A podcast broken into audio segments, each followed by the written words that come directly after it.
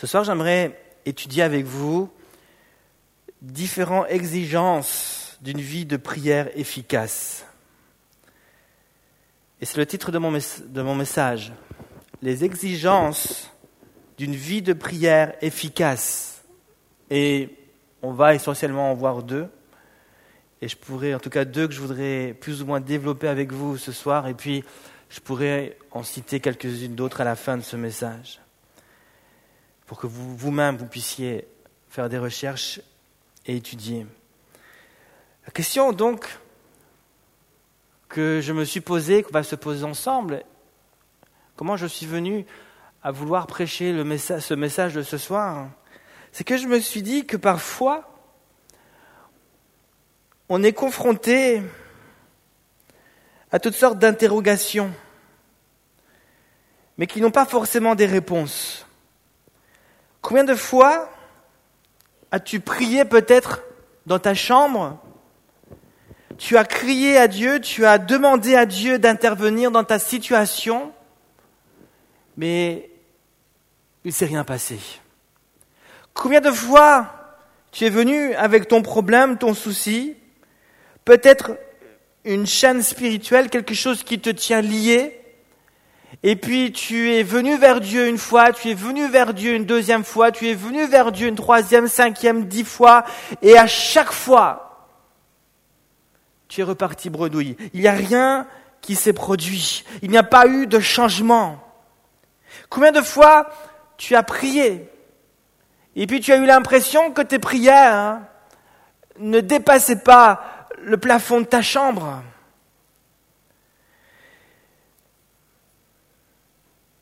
Alors pourquoi ce message est important? Parce que ce message est important parce que nous constatons qu'une prière non exaucée peut causer beaucoup de découragement. Combien de fois j'ai été face à des soucis, combien de fois j'ai prié le Seigneur, et parce que je n'ai pas vu d'exaucement, il y a eu du découragement qui est venu dans mon cœur. Et avec le découragement, j'ai vécu ce, que j'appelle l'effet du, du découragement, qui est l'effet boule de neige du découragement. Il y a eu un tas de choses ensuite à partir de ce découragement qui s'est enchaîné dans ma vie et qui petit à petit m'a éloigné de ce que Dieu avait pour ma vie. Imaginez, et puis je suis, je réjoui d'entendre euh, les témoignages qu'il y ait un tas de choses, et puis je le savais déjà, mais ça, ça me réjouit de savoir que euh, euh, vraiment il y a des choses qui se passent lorsque les jeunes prient le mardi. Mais imaginez que le groupe de jeunes prie, puis quand je parle du groupe de jeunes, je parle de vous. Imaginez que vous priez encore et encore pour des sujets précis, et qu'il n'y ait jamais d'exaucement de prière vous, vous, demandez à Dieu pour ceci, vous demandez à Dieu pour cela, vous vous demandez à Dieu qu'il bénisse telle chose, vous vous rassemblez et puis vous priez. Et puis imaginez qu'il n'y ait jamais d'exaucement de prière. Qu'est-ce qui va se passer? Il va y avoir du découragement.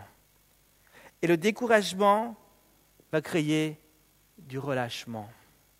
Et le relâchement va créer un endurcissement du cœur vis-à-vis de Dieu. Et l'endurcissement va créer un éloignement du cœur. Et l'éloignement peut causer une division, une séparation avec Dieu, mais aussi avec le groupe. Et on voit qu'il peut rapidement avoir un enchaînement de choses parce que j'ai été déçu, parce que j'ai prié, parce que j'ai crié à Dieu, mais je n'ai rien vu se produire. Alors il y a eu ce découragement qui est venu. Après, avec le découragement, il y a eu, euh, euh, euh, il y a eu un relâchement. et après le relâchement, il y a eu un endurcissement dans mon cœur, et, après l'endurcissement, il y a eu un éloignement, et l'éloignement a causé une séparation, une division. Et je ne sais pas euh, à quelle étape tu es, peut-être que tu es à une de ces étapes, peut-être que euh, tout va bien, mais peut-être que tu vis dans un temps de découragement. Peut-être qu'il y a eu du relâchement, tu es venu, puis tu es en train de, de, de, de juste de te relâcher un petit peu. Peut-être que tu es plus loin ton cœur est endurci. Et alors que je prêche, euh, ça ça rentre pas vraiment, parce qu'il y a un endurcissement qui est là. Peut-être que tu es plus loin encore, euh, tu es éloigné, ton cœur n'est plus vraiment dans les choses de Dieu. Tu viens ici plus pour faire bonne, euh, pour faire, pour faire bonne conscience. Voilà, je viens en groupe de jeunes, mais ton cœur n'est plus vraiment dans les choses de Dieu. Peut-être que tu es encore plus loin. Peut-être que tu es en train de prendre une décision dans ton cœur. Tu es en train de te dire, mais à quoi ça sert de prier? À quoi ça sert de crier à Dieu? À quoi ça sert de venir au groupe de jeunes? Je, je, je, prends, je suis en train de prendre ma décision petit à petit, de retourner dans les choses du monde, de, de, de, de ne plus faire partie de ce groupe, parce que je ne comprends pas pourquoi. À quoi ça sert? Et... Euh, et Dieu, ce soir, veut mettre le doigt sur ce découragement et Dieu veut nous arrêter. Alors, est-ce qu'on peut juste mettre une petite vidéo que j'ai trouvée? C'était assez sympa. C'est oh, c'est marrant.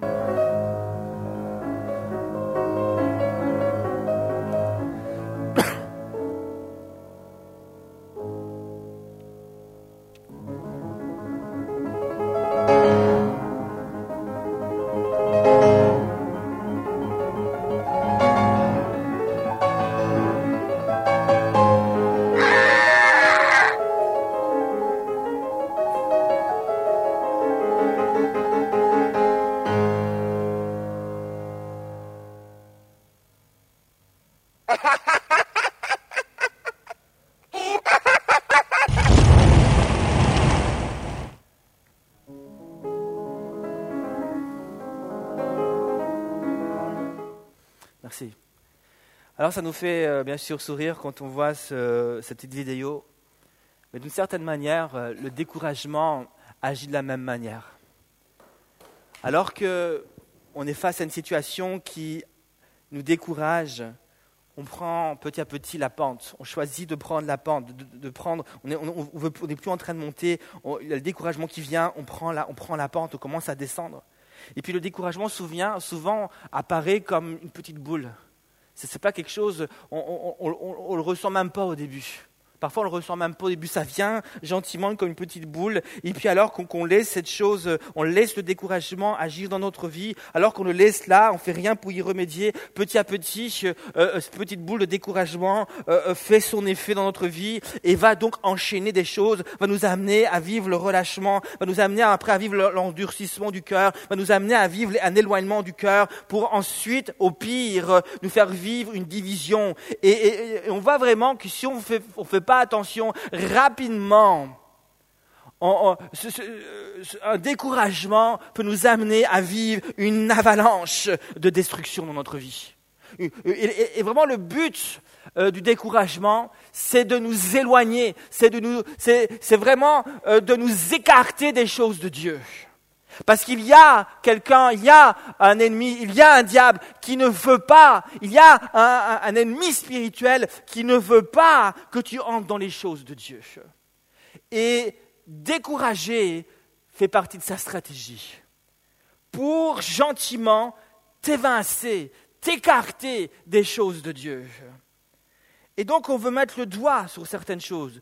Euh, ce soir. Lorsque nous étudions les évangiles, nous constatons que les disciples de Jésus-Christ ont vécu à un moment de leur vie, à une période particulière de leur vie, un temps fort de découragement qui va avoir dans leur vie cet effet boule de neige. Est-ce que vous savez, est-ce que vous avez une idée de quelle période je parle? C'est une période qui a duré en tout cas une semaine. C'est une période, ça a été une période de changement pour eux. Et souvent, le changement peut amener du découragement. Parce que soudainement, qui dit changement, euh, il, y a des choses qui peuvent, changer, puis soudainement, on ne s'attendait pas à ça. On avait une vision, on, croyait une chose, puis soudainement les choses changent, et puis il peut y avoir du découragement. Et il va y avoir ici un changement. Et je parle donc de cette période qui a commencé à la mort de Jésus et qui a duré en tout cas jusqu'à ce que Jésus leur apparaisse à nouveau une semaine plus tard. Et la Bible dit que lorsque Jésus va leur apparaître pour la toute première fois après sa résurrection, Jésus va leur reprocher quelque chose. Que va-t-il leur reprocher? Il va leur reprocher la dureté de leur cœur, l'endurcissement qui était là. Et on voit qu'ils étaient déjà à un stade avancé dans le découragement. Marc, chapitre 16, verset 14. Enfin, il apparut aux onze pendant qu'ils étaient à table, et il leur reprocha leur incrédulité et la dureté de leur cœur, parce qu'ils n'avaient pas cru ceux qu'il avait vus ressusciter. On voit que les disciples donc sont déjà à un stade avancé.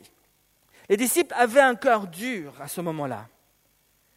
Et nous savons même, lorsque nous lisons toute cette période après la résurrection de Jésus, après la mort de Jésus, qu'il va même y avoir certains parmi euh, les disciples de Jésus qui vont même choisir d'aller plus loin, qui, vont même euh, s'écarter, euh, qui vont quelque part être divisés ils vont plus voir l'utilité de rester avec le groupe des leaders, ils vont partir. On pense donc à ces deux personnes euh, qui vont partir de Jérusalem euh, et qui vont se diriger vers un village qui s'appelle Emmaüs, ces deux disciples sur le chemin d'Emmaüs, et Jésus va tout faire pour les récupérer. Il va tout faire pour les récupérer. Et on, voit donc que le découragement va vraiment semer, va, va être semé dans leur cœur et va avoir cet effet boule de neige euh, dans toute la vie des disciples. Alors, comment les disciples en sont-ils arrivés là? Le découragement les a frappés. Ils ont ressenti un découragement comme jamais. À quel moment? Au moment où ils voient Jésus, mort, crucifié sur une croix. Pendant trois ans et demi, ils ont marché avec Jésus et leur vision de Jésus était un Jésus fort, un Jésus qui prêchait avec autorité, un Jésus qui chassait les démons, un Jésus euh, euh, euh, que personne ne pouvait arrêter. Les hommes ont cherché à l'arrêter. À plusieurs reprises, si vous lisez les évangiles, les pharisiens et, d'autres encore ont cherché à le lapider, mais à chaque fois ils rataient leur cible. Ils ont cherché à mettre la main sur Jésus, mais ils n'arrivaient pas. Il y avait comme une protection surnaturelle sur Jésus. Et puis ils ont vu un Jésus quasiment invincible. Même la nature ne pouvait rien contre Jésus. Jésus était celui qui dit à la tempête, silence, tais-toi, et la silence, et la tempête, elle, fait silence. Jésus est celui qui, qui, voit l'eau et il marche sur l'eau. Euh, Jésus est celui qui transforme, qui change euh, l'eau en vin. et, les disciples ont une image de Jésus qui est juste invincible. Qu'est-ce qui peut arriver à Jésus? Euh, Tout lui réussit. Les démons ne sont pas assez puissants euh, pour, pour s'opposer à Jésus. Les pharisiens ont cherché à le piéger de toutes sortes de manières, mais jamais ils ont réussi. Et, donc leur vision de Jésus, c'est un Jésus euh, à qui tout réussit. Et voilà que maintenant, soudainement, les choses vont changer ce Jésus si puissant, si fort, euh, on va réussir à mettre les mains dessus, on va l'insulter, on va le frapper, on, va le clouer sur une croix, on va le crucifier. Puis ils ont cette image de Jésus avec cette couronne d'épines, avec le sang qui coule, avec sa peau qui est tout arrachée par, le fouet. il est là avec les clous qui transpercent ses, euh, mains et, aussi ses pieds. Et puis il est là, humilié, saignant. Il est, il est, et puis il est juste là en train d'agoniser. Puis soudainement, il voit ça. Et la vision qu'ils avaient de Jésus s'écroule. Ils ne s'attendaient pas à ça. Ils n'avaient pas compris que Jésus devait mourir à la croix. Et soudainement, tout ce qu'ils avaient espéré en Jésus, tout ce qu'ils avaient cru, tout ce qu'ils avaient prié, va s'écrouler. Et il va y avoir le découragement on avait cru, on avait pensé, on avait imaginé que Jésus était vraiment le Messie. Mais, mais là, Jésus est mort, c'est fini pour nous. À ce moment-là, vous devez comprendre que les disciples ne comprenaient pas le sens de la croix. Et voilà que le découragement va faire BOM dans leur cœur et va y avoir cet effet de boule, de neige. Il va y avoir euh, ce relâchement, cet endurcissement du cœur. Il va y avoir euh, cette, séparation du cœur. Ils sont plus dans les choses de Dieu à ce moment-là. Ils sont plus en train de prêcher dans les rues. Ils sont en train de se cacher. Ils ont fermé les portes à clé. Ils ont peur que les pharisiens viennent, que, les chefs religieux viennent, les prennent et les crucifient comme Jésus. Ils sont enfermés. Ils ont peur. Ils sont plus en train de prêcher dans les rues. Et, il y a même la division entre eux. certains partent et, vont, dans, vont dans les quatre coins du pays d'Israël. Et Jésus vient pour récupérer, mettre le doigt sur ces choses et essayer de les ramener, de les ramener dans un encouragement, les ramener dans la vérité, les ramener. Il veut ouvrir leurs yeux, leur faire comprendre euh, qu'il est le Messie. Il veut leur faire comprendre qu'il devait mourir à la croix. Et donc, la question qui nous intéresse ce soir est donc d'où provient ce découragement que les disciples vont connaître? Ben, Il provient, il prend sa source ici dans, on pourrait dire, une prière non exaucée, dans une, déception par rapport à ce que Jésus avait promis. En tout cas, euh, c'est ce qu'il pense. Il pense que la prière n'était pas exaucée. Et, puis, il, y a ce sentiment qui va saisir leur cœur, un sentiment de déception, un sentiment de découragement qui va voir cet effet boule de neige. Et j'aimerais vraiment vous encourager à ne pas sous-estimer le sentiment puissant et dévastateur que génère une prière non exaucée. Vous devez être conscient de son effet dans une vie. Alors pourquoi ce message est important parce que euh, euh, euh, je vais vous enseigner ce soir deux clés. Prends le temps de développer deux clés qui sont deux exigences face au découragement qui est généré par une prière non exaucée. Ces deux clés font partie de ce que j'appelle les exigences d'une vie de prière efficace. Ce soir, euh, je ne suis pas en train de te promettre qu'après ce message, tu vas plus jamais être déçu et que tes prières vont toujours être exaucées comme ça, en un claquement de doigts. Non. Par contre, je suis en train de te, de, te promettre, je suis en train de proclamer ce soir, oui, tu, vas, tu vas certainement encore vivre des moments de découragement, mais ce soir, je peux te promettre que si tu mets en application déjà ces deux clés que je vais t'enseigner et les autres que je vais juste citer, alors je te promets que tu seras équipé pour faire face au découragement et oui, voir la gloire de Dieu se manifester dans ta vie. On est en train de parler de choses sérieuses ce soir. On est en train de parler de choses qui peuvent euh, amener une dimension de la gloire de Jésus dans ta vie comme jamais. Je ne suis pas en train de jouer ici. Je suis en train de vous dire des choses qui peuvent vraiment avoir un effet, non pas dévastateur, mais un effet qui va juste euh, faire boum dans votre vie et vous propulser dans le royaume de Dieu.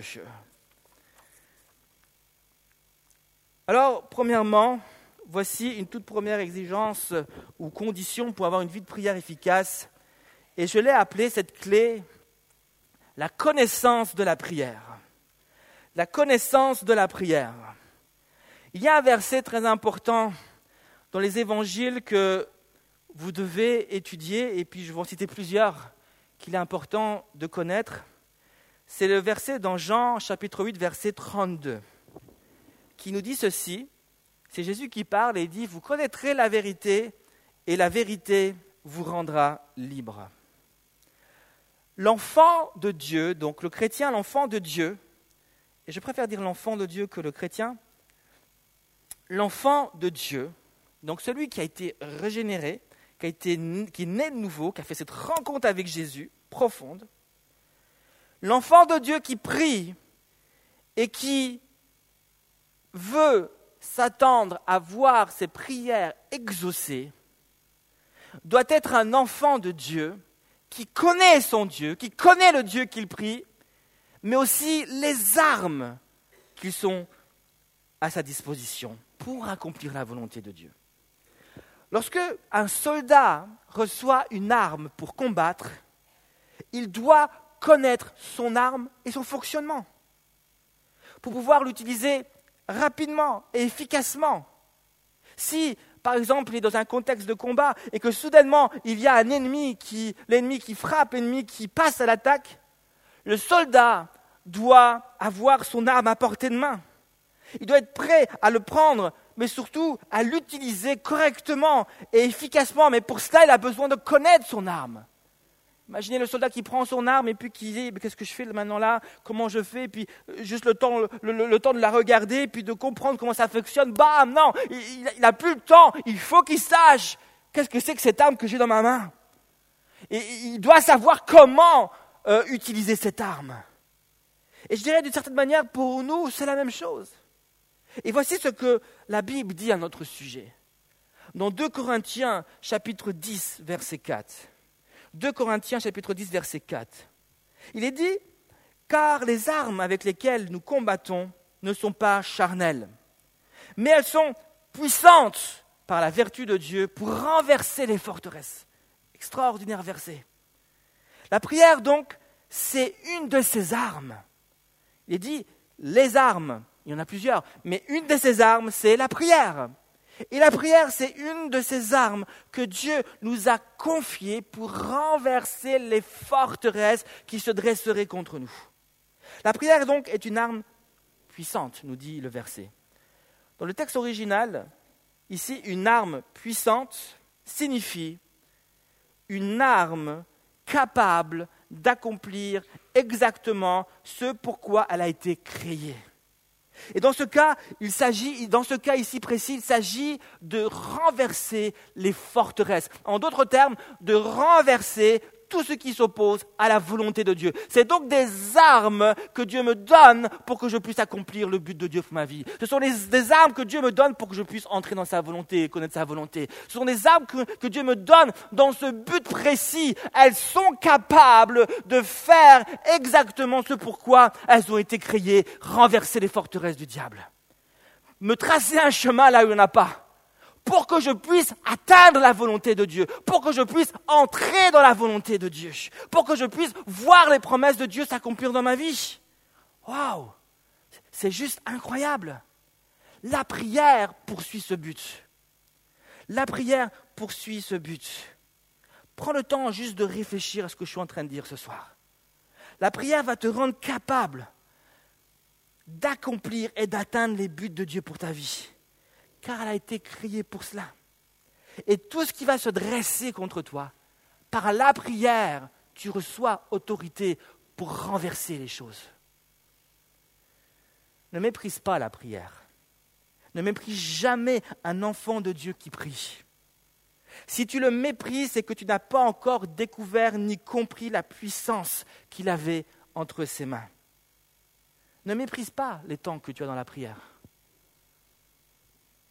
Un jour, je méprisais ceux qui priaient. Un jour, je méprisais ma grande sœur qui priait Jésus et qui louait Jésus. Sa chambre était juste à côté de la mienne. Et à chaque fois, elle mettait ses chansons de Jésus et de louanges. J'en avais juste ras-le-bol d'entendre toujours ces chants de Jésus. Je n'étais pas encore converti, bien sûr, vous l'avez compris. Et ça m'énervait.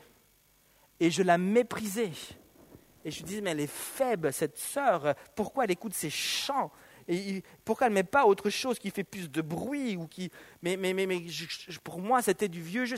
Et puis je ne comprenais pas. Et puis elle priait, elle perdait juste son temps à prier. Puis un jour, alors avant que je sorte en boîte de nuit, elle me dit, Michel, je vais prier pour toi. Et ce soir-là, dans cette boîte de nuit, j'ai vécu quelque chose de tellement puissant là dans cette boîte de nuit, cette conviction de péché, cette puissance de Dieu, cette gloire de Dieu qui vient sur moi, et je suis convaincu de pécher là dans cette boîte de nuit. Et là, je pense à ma sœur qui a dit, je vais prier pour toi. Ce jour-là, j'ai plus jamais méprisé ma sœur. Ce jour-là, j'ai eu du respect pour ma sœur. Ce jour-là, j'ai vu soudainement ma, ma sœur qui à mes yeux était quelqu'un de faible, quelqu'un de puissant qui était capable d'implorer la gloire et elle vient sur la terre. C'était juste quelque chose d'incroyable. Nous devons ce soir demander au Seigneur qu'il nous ouvre les yeux. Si seulement Dieu pouvait nous ouvrir un tout petit peu les yeux et, nous faire comprendre ce qu'était vraiment la prière. Si Dieu seulement nous ouvrait les yeux un tout petit peu, soudainement on saisit, on comprend et on voit la puissance de la prière, je vous garantis que tous ici ce soir, on ferait une priorité d'être mardi prochain dans la, dans la petite salle là-bas on ferait de la prière une priorité. Euh, euh, euh, chaque, vendredi soir, après le groupe de jeunes, on n'aurait qu'une seule envie, c'est de vouloir prier. C'est de vouloir être avec Dieu, c'est de vouloir louer. La prière deviendrait une priorité pour nous. Voici donc la question que tu dois absolument te poser afin de trouver une réponse claire dans ce premier point. Qu'est-ce que la prière Tout simplement? Qu'est-ce que la prière? Il ne suffit pas d'avoir une idée de ce qu'est la prière ou une vague impression de ce qu'est la prière. Oui, la prière, c'est quand Ricardo marche dans tous les sens et prie. Oui, la prière, hein, c'est ce genre de choses, c'est quand tu te mets à genoux, tu fermes les yeux et tu adoptes une certaine position. Oui, la prière, c'est quand tu te... Et, oui, et puis plus tu prends un air pieux, et puis, et puis si, tu commences, si tu commences même à pleurer, tu es encore plus puissant pleure quand tu pries, tu verras, c'est génial. Et, on a peut-être une vague idée de ce qu'est la prière et puis comment il faut la pratiquer. Mais ce soir, je voudrais t'encourager à mettre toute ton énergie pour comprendre exactement ce qu'elle est et quel est son but. Voici donc une définition euh, très simple, en tout cas pour moi, de ce qu'est la prière. Je t'invite à retenir cette définition. Et je t'encourage chez toi à chercher des exemples bibliques, des exemples dans la parole de Dieu, mais aussi de, ta propre expérience euh, qui confirme cette définition que je te donne maintenant. La prière, donc, voici ma définition de la prière en trois points. La prière est un moyen extrêmement puissant pour, un moyen puissant pour, un, te connecter avec Dieu et t'initier dans ses affaires afin d'influencer son cœur. Un, la prière est un moyen puissant pour te connecter avec le cœur de Dieu et t'initier dans les affaires du Père afin d'influencer, afin de les influencer, afin d'influencer son cœur. La prière, deux, est un moyen aussi pour Dieu de se connecter avec mon propre cœur et s'initier dans mes affaires afin de les influencer. La prière, trois, est un moyen pour, pour Dieu se connecter avec le monde au travers de moi et s'initier dans les affaires du monde afin de l'influencer. Donc par la prière, non seulement tu es capable de te connecter avec Dieu, de t'initier dans les affaires du Père et d'influencer son cœur. Mais tu es aussi capable de permettre à Dieu de se connecter avec ton cœur, de s'initier dans ta vie et de chambouler ta vie. Mais tu es aussi capable par la prière de permettre à Dieu de se connecter avec le monde, de s'initier dans les affaires du monde et d'influencer le monde. C'est puissant. Tu comprends ce que je suis en train de te dire? Donc qu'est-ce que la prière?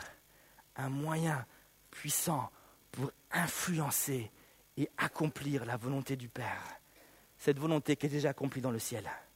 À cause de, cela, la prière est un fondement dans la vie de chaque enfant de Dieu. Est-ce que tu as compris ce qu'est la prière ce soir? Est-ce que tu as compris ce soir l'arme redoutable que Dieu a mise à ta disposition? Quelle est la forteresse qui se dresse contre toi ce soir? Prends un temps pour réfléchir. Quelle est la forteresse qui se dresse en toi? Quelle est la chaîne, la chaîne peut-être, qui te tient encore lié Dans quelles mauvaises habitudes tu es encore entraîné? Dans lesquelles tu es encore entraîné? Quel est le combat que tu ne parviens jamais à remporter? Je suis parlé à toi là personnellement. Tu sais, tu sais, tu sais répondre à ces questions personnellement. Prends du temps ce soir pour réfléchir à cela. Parce que ce soir, on veut casser de la brique. On veut renverser des forteresses. On veut briser des chaînes en mille morceaux. Parce qu'on a compris ce soir l'âme puissante que Jésus nous a donnée. Alors réfléchis, quelle est la forteresse qui se dresse en ce moment dans ta tête? Tu ne la vois pas, mais elle est là juste dans ta tête. Elle t'empêche de réfléchir, elle t'empêche d'avoir la mentalité de Christ, elle t'empêche de percer. Quelle est la chaîne qui te tient lié Quelles sont les mauvaises habitudes qui sans cesse te ramènent loin de Dieu? Quelles sont ces choses-là? Tu sais répondre à ça. Dieu t'a donné une arme extrêmement puissante pour faire tomber ces choses ce soir. Deuxièmement, et je termine avec ce point, La deuxième clé, deuxième chose, deuxième exigence pour une vie de prière efficace. C'est une clé facile à retenir, c'est la foi en Dieu, tout simplement. La foi en Dieu. La foi en Dieu est une condition, est une exigence de Dieu pour nous entrer dans sa présence, mais pour Dieu aussi entrer dans notre présence, mais aussi pour Dieu entrer au travers entrer dans notre présence pour entrer dans la présence du monde et l'influencer. Voici un verset que vous devez étudier aussi par cœur. Hein, vous retenez ces versets? Hébreu 11, 6. Hébreu 11, 6, un verset très important lorsqu'on parle de la foi. Et ce verset dit Or, sans la foi, il est impossible de plaire à Dieu. Celui qui s'approche de Dieu doit croire qu'il existe et qu'il récompense ceux qui le cherchent. Donc, rappelez-vous de cette pensée. Quand un enfant de Dieu s'approche de Dieu, Dieu va toujours regarder si cet enfant qui s'approche de lui a le cœur vide ou rempli. Dieu va toujours regarder si cet enfant vient le cœur vide ou le cœur rempli. Et Dieu donc cherche, à chaque fois que je m'approche de lui, il cherche si je viens avec quelque chose dans mon cœur. Si je viens avec quelque chose qui va lui plaire. Lorsqu'une personne entrait dans la présence d'un roi pour lui faire une requête, cette personne ne pouvait pas se présenter les mains vides. Et Dieu regarde si notre cœur est vide ou pas. Alors que nous entrons dans la présence de Jésus le roi, il regarde si nous venons le cœur vide ou si nous avons un présent qui lui fait plaisir. Quelle est la chose qui fait plaisir au roi des cieux? C'est notre foi. La foi en Dieu, c'est le cadeau qui fait plaisir à Dieu. Et lorsque tu viens avec foi, la Bible dit, or sans la foi, il est impossible, il est impossible de plaire à Dieu. Tu peux venir avec tes propres œuvres, ça ne plaît pas à Dieu. Tu peux venir avec tes succès, ça ne plaît pas à Dieu. Tu peux venir avec tes médailles, ça ne plaît pas à Dieu. Tu peux venir avec ta bonne éducation, ça ne plaît pas à Dieu. Tu peux venir avec ton beau sourire, ça ne plaît pas à Dieu. Tu peux venir avec tes belles prières, ça ne plaît pas à Dieu. Qu'est-ce qui plaît à Dieu? La foi.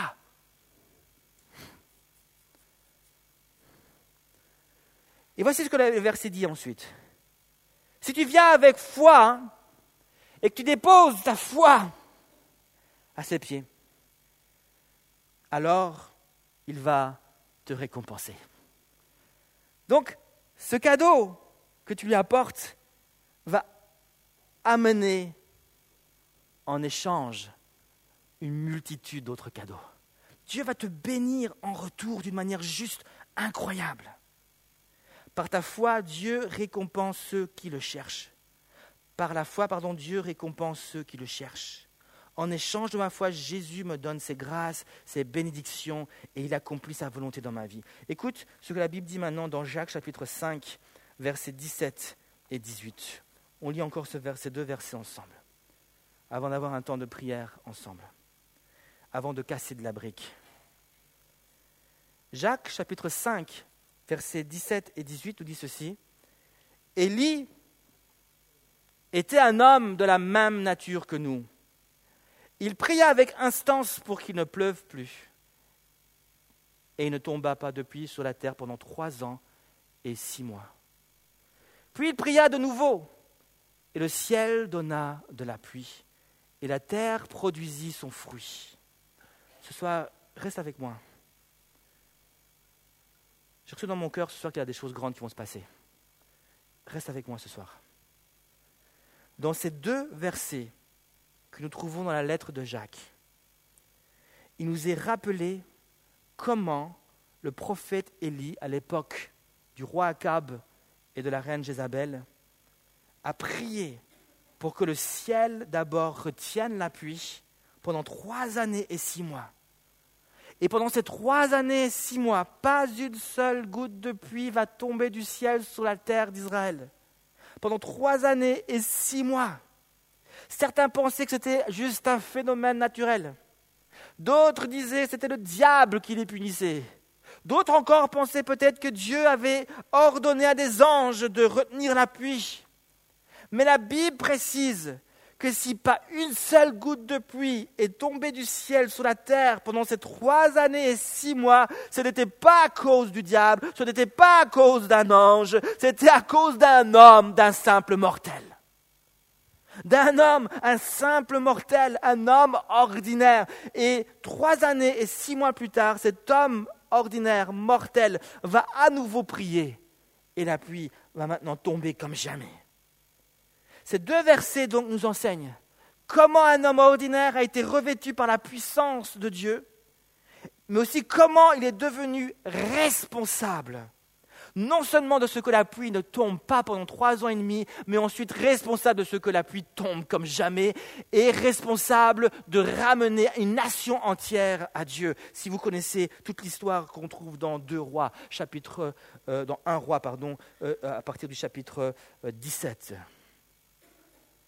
Ces deux versets donc nous enseignent comment un simple homme ordinaire peut influencer par ses prières une nation entière à revenir à Dieu. Je trouve ça juste extrêmement puissant. Et ce qui est intéressant, alors que j'arrive à la fin de mon message, ce qui est intéressant dans ces deux versets, que Jacques, donc celui qui a écrit ces deux versets ici, met en évidence donc Élie était, avant d'être un prophète, je parle du prophète Élie ici, avant d'être le prophète Élie, il était un homme ordinaire. Et c'est en tant qu'homme ordinaire qu'il a prié. Et c'est en tant, en tant qu'homme ordinaire qu'il est devenu responsable de ce que la pluie ne tombe pas. C'est en, tant qu'homme ordinaire qu'il a prié et que, et que, la pluie à nouveau est tombée. C'est en, tant qu'homme ordinaire qu'il a amené une nation entière à Dieu.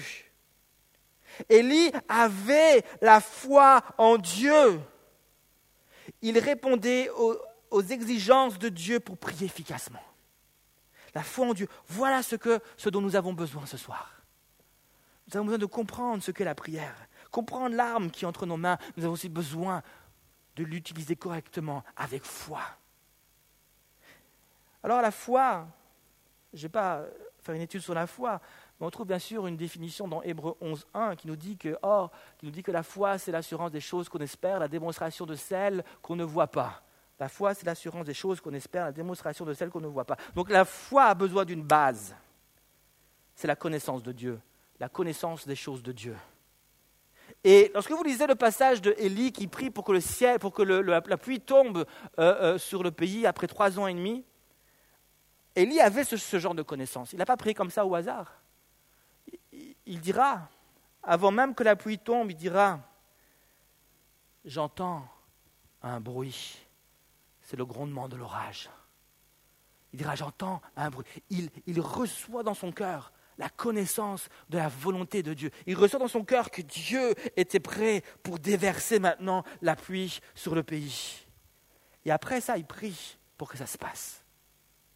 La foi est l'assurance des choses qu'on espère, la démonstration de celles qu'on ne voit pas. Donc la foi en Dieu, qu'est-ce que c'est? La foi en Dieu consiste à croire que malgré que je sois un homme ordinaire, en Dieu, je trouve par mes prières la grâce d'influencer les événements et les circonstances de cette vie. La foi donc consiste, premièrement, à ne pas douter de soi et de la grâce de Dieu envers nous. La foi donc consiste à comprendre qui je suis.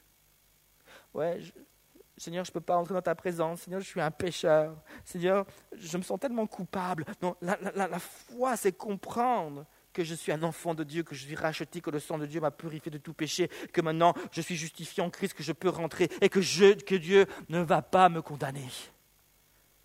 C'est deuxièmement de croire que je peux entrer dans la présence de Dieu sans être jugé, sans paf tomber mort. J'ai le droit c'est comprendre mes droits. J'ai le droit d'entrer dans la présence de Dieu. J'ai le droit de m'approcher de Dieu. J'ai le droit de demander à Dieu de me bénir. J'ai le droit, si je suis malade, de demander à Dieu de me guérir. J'ai le droit de demander à Dieu de sauver mes amis, mes copains, ma famille. J'ai le droit de demander à Dieu de me délivrer. J'ai reçu ce droit. d'implorer sa grâce sur ma vie et sur les autres. tu as le droit de demander à Dieu sa bénédiction sur ta vie. Tu as le droit de lui demander la force pour continuer, pour avancer, pour étudier, pour réussir dans tes entreprises. Tu as le droit de demander à Dieu qu'il t'ouvre une porte pour que tu puisses faire sa volonté. Tu as ce droit. Et troisièmement, la foi consiste à, voir Dieu plus grand et plus fort que le problème. Plus grand et plus fort que le problème. Je prie, si tu pries un Dieu et puis tu n'es même pas convaincu qu'il est capable de te délivrer, ça ne marchera pas. Tu as besoin de comprendre que le Dieu que tu pries est plus grand et plus fort que ton problème. Amen. Je vous cite rapidement quatre autres exigences, mais je ne les développe pas. La discipline, l'intégrité, la persévérance, et j'en ai rajouté un autre, le jeûne, jeûne à la prière. Conclusion ce soir, Dieu veut créer en nous le même esprit qui, animait Élie. Pas seulement pas Élie le prophète, Élie l'homme ordinaire, qui devint un prophète puissant d'Israël. Ce soir, alors que tu es animé par le même esprit qu'animait Élie, tu peux, alors que tu es une personne tout à fait ordinaire, accomplir des œuvres juste extraordinaires. La prière te donne le droit d'espérer à des choses extraordinaires. La prière te donne le droit de, croire que Dieu est capable de faire des choses juste incroyables. Si tu es lié, tu as le droit de croire que par la prière, cette chaîne va tomber. Est-ce qu'on peut juste se mettre devant Dieu ce soir? J'ai fini avec mon message, je voudrais juste prendre un temps avec vous. Alléluia, Seigneur Jésus. Soir, je te repose la question, quelle est cette forteresse qui est peut-être dressée dans ton esprit? Quelle est dans ton cœur? Quelle est cette montagne? Quelle est cette chaîne? Quelles sont ces, tentations, ces mauvaises habitudes? Quelles sont ces mauvaises habitudes? Quelles sont ces choses qui t'empêchent d'aller plus loin avec Dieu? Quelle est la déception peut-être à laquelle tu fais face? Qu'est-ce que tu as besoin ce soir pour aller plus loin? Quelle forteresse a besoin de tomber. Quelle pierre a besoin d'être brisée en toi pour que les flots de l'esprit puissent couler en abondance? Qu'est-ce qui fait obstacle à ta vie de prière?